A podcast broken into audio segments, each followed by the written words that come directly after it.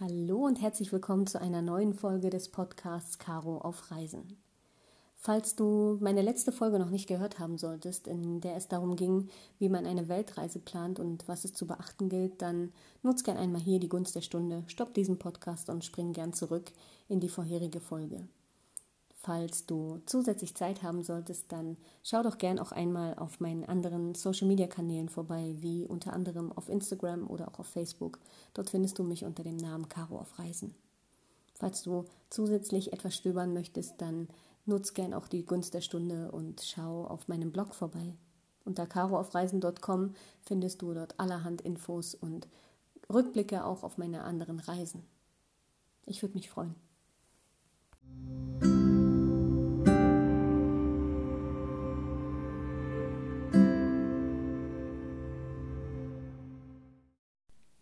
Lass uns also in die heutige Thematik des Podcasts einsteigen.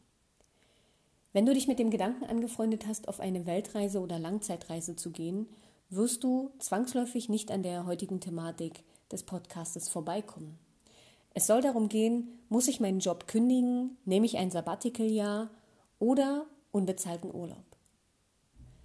Diese Entscheidung triffst du ganz allein, das muss ich hier vorab schon einmal sagen. Du und dein Arbeitgeber. Denn nicht jeder hat die Möglichkeit, ein Sabbatical-Jahr zu nehmen oder unbezahlten Urlaub. Dann bleibt nur noch die Frage, kündige ich meinen Job oder wechsle ich diesen? Habe ich eventuell auch noch andere Möglichkeiten? All das beleuchten wir heute näher. Also, lass uns einsteigen. Ein kleiner Disclaimer vorab. Sollte ich heute das Wort Arbeitsamt verwenden, bitte ich mir dies zu verzeihen.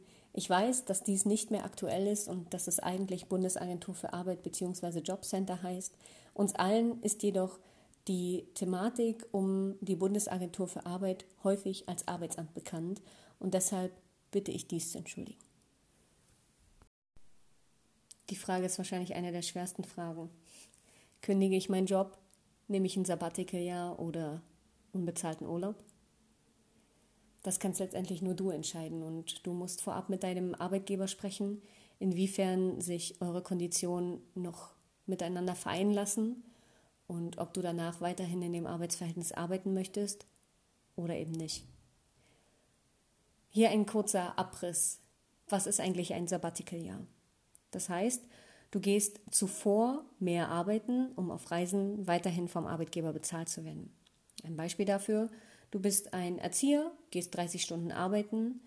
Im Normalfall möchtest aber auf Reisen weiterhin bezahlt werden. Das heißt, du gehst ein Jahr vor deiner Reise für 40 Stunden arbeiten und bekommst pro Monat auf deiner Reise 10 Stunden bezahlt. Das heißt, deine Versicherungen werden ebenfalls weiterhin bezahlt, also sowas wie Rente oder auch Sozialversicherung. Beim unbezahlten Urlaub sieht das Ganze anders aus. Du bekommst ein Jahr Urlaub und hast lediglich vier Wochen nach Antritt deines unbezahlten Urlaubs, also deiner Reise, nur den Anspruch auf die Zahlung der Sozialversicherung. Danach, das heißt also einen Monat nach Antritt deiner Reise, musst du dich freiwillig gesetzlich krankenversichern und zahlst dementsprechend relativ hohe Summen. Bei mir war das tatsächlich ein großer Struggle und ein wahnsinnig hohes Gedankenkarussell. Ich habe dazu eine Podcast-Folge aufgenommen. Hör gern rein. Das ist die vierte Folge. Ich äh, habe mich letztendlich zu einem ganz anderen Ding entschieden. Und zwar war für mich klar, dass ich kündige. Beziehungsweise bei mir war es so, ich habe mein Arbeitsverhältnis tatsächlich befristen lassen bis zu einem bestimmten Punkt, um nicht selbst kündigen zu müssen. Alles hat seine Vor- und Nachteile. Das Kündigen hat einen Vorteil. Absolute Freiheit. Während das Kündigen einen richtig großen Nachteil hat. Mehrere Nachteile. Und zwar vor allem erstmal Unsicherheit. Deine Versicherung, deine Rente, all das wird natürlich nicht mehr gezahlt. Und du musst das alles selbst übernehmen. Dementsprechend schwinden natürlich deine Finanzen in enormer Summe. Und erheblich. Das musst du für dich selbst entscheiden. Für mich war es die einzige Möglichkeit, weil für mich klar war, dass ich danach in dem Job, in dem ich jetzt bin, ja, dass ich da nicht mehr arbeiten möchte und mich da auf jeden Fall ähm, auch nicht irgendwie abhängig von meinem Arbeitgeber machen möchte und sagen muss, okay, ja, ich komme nach einem Jahr wieder, wenn ich aber gern irgendwie ja, drei Jahre reisen wollen würde. Wenn du deinen Job gekündigt hast, so wie ich, oder das vorhast, dann musst du Folgendes beachten. Vorrangig musst du natürlich, bevor du deinen Job kündigst, die Kündigungsfrist einhalten und dich dementsprechend dann auch beim Arbeitsamt melden. Niemand ist gezwungen, sich beim Arbeitsamt zu melden, das ist ganz klar, denn wir haben in Deutschland keine Meldepflicht. Außer beim Einwohnermeldeamt natürlich. Aber ansonsten hast du nicht die Pflicht, dich beim Arbeitsamt melden zu müssen. Beziehungsweise bei der Bundesagentur für Arbeit. Möchtest du allerdings den Anspruch auf Arbeitslosengeld geltend machen, dann solltest du dich persönlich arbeitslos melden.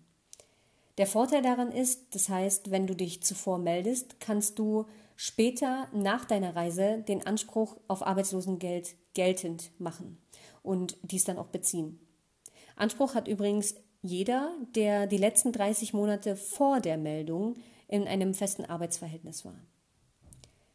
Folgendes Problem entsteht jedoch, wenn du selbst gekündigt hast. Dann hast du nämlich eine Sperrzeit von 84 Tagen und somit bekommst du erstmal kein Geld vom Amt. Ist es allerdings so, dass du, wie ich jetzt beispielsweise zum 30.06. gekündigt hast und deine ähm, Weltreise beginnt ab dem 1.07., ist es gar nicht so schlimm, denn letztendlich bist du ja auf Reise und dann läuft die Sperrzeit von den 84 Tagen so oder so ab und du hast danach den Anspruch auf Arbeitslosengeld.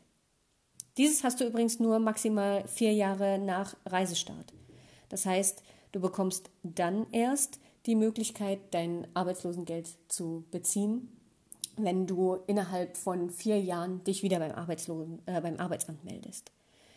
Beim Arbeitsamt melden musst du dich übrigens wie folgt. Zunächst gehst du dahin oder jetzt auch in Corona-Zeiten ähm, rufst du an und meldest dich zunächst erst einmal arbeitssuchend. Das heißt, nach der Kündigung sofort arbeitssuchend melden. Hast du eine Kündigungsfrist von zum Beispiel drei Monaten, dann rufst du bitte sofort nach dem Antritt dieser drei Monate ähm, beim Arbeitsamt an, beziehungsweise bei der Bundesagentur für Arbeit und meldest dich dort arbeitssuchend. Dann hat das Arbeitsamt nämlich enorm viel Zeit, dich wieder weiter zu vermitteln. Auch wenn du das natürlich nicht möchtest, auch wenn du nicht in einem Arbeitsverhältnis ein oder in ein Arbeitsverhältnis eintreten möchtest, weil du möchtest ja reisen. Aber du musst es trotzdem tun, wenn du Arbeitslosengeld beziehen möchtest nach deiner Reise. Für den Fall aller Fälle, dass du danach nicht sofort in einen Job zurückkehrst. Wenn du dich innerhalb dieser drei Tage nach Kündigung ähm, nicht gemeldet hast, verfällt übrigens die Möglichkeit, dich ähm, ja, für Arbeitslosengeld einschreiben zu lassen. Dann hast du nämlich auch eine Sperrfrist. Arbeitslos meldest du dich übrigens dann am ersten Tag der Arbeitslosigkeit. Dann musst du übrigens persönlich auch zum Amt, da reicht es nicht, einfach nur anzurufen. Dort musst du dich nämlich ähm, einschreiben und dort musst du bestätigen, dass du arbeitslos bist. Das ähm, kann man während Corona-Zeiten übrigens über eine ähm, persönliche Identifikation auch online machen, aber ansonsten ist es nicht möglich und du musst dich persönlich melden. Natürlich musst du dich dann nur arbeitslos melden, wenn du auch wirklich die Leistungen beziehen möchtest. Also stell dir vor, du möchtest diese nicht haben, weil du beispielsweise schon für danach einen Job hast oder du ja möchtest diese Leistungen so oder so einfach nicht haben, weil du darauf nicht angewiesen sein möchtest. Alles kein Problem, dann musst du das nicht tun. Du musste ich übrigens auch einen Tag, also wirklich bis spätestens einen Tag vor Reiseantritt beim Arbeitsamt melden, dass du dem Arbeitsmarkt nicht mehr zur Verfügung stehst und dich somit abmeldest. Das heißt, die Abmeldung von der Arbeitslosigkeit muss bis spätestens einen Tag vor Antritt der Weltreise geschehen. Das heißt, du bekommst kein Arbeitslosengeld, aber hast natürlich den Anspruch, in spätestens vier Jahren Arbeitslosengeld zu beziehen. Übelst wirres Thema, verstehe ich komplett. Wenn du mehr darüber wissen willst, Schau auch gerne auf meinem Blog vorbei, dort ist das alles detailliert und ganz kleinteilig aufgeschrieben, damit du das auch nochmal nachlesen kannst. In gehörter Form ist es natürlich übelst viel, verstehe ich komplett. Nach deiner Reise meldest du dich übrigens wieder beim Arbeitsamt nur dann an, wenn du den Anspruch auf Arbeitslosengeld auch geltend machen möchtest. Das heißt, hast du einen Job schon während deiner Reise für dich rausgesucht und bist dann ab dem Zeitpunkt deiner, deiner Rückkehr ähm, wieder in einem festen Arbeitsverhältnis, ja, dann musst du dich natürlich nicht mehr beim Arbeitsmarkt ähm, melden, beziehungsweise Arbeitsamt melden und dich für den freien Arbeitsmarkt zur Verfügung stellen. Das brauchst du dann natürlich nicht. Ich hoffe, du hast einen kleinen Einblick bekommen.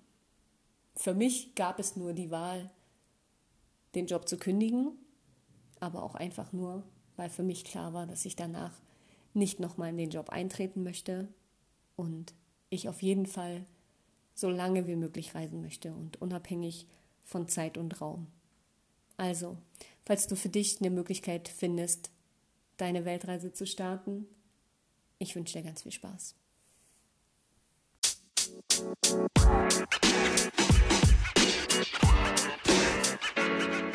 man. You know, man.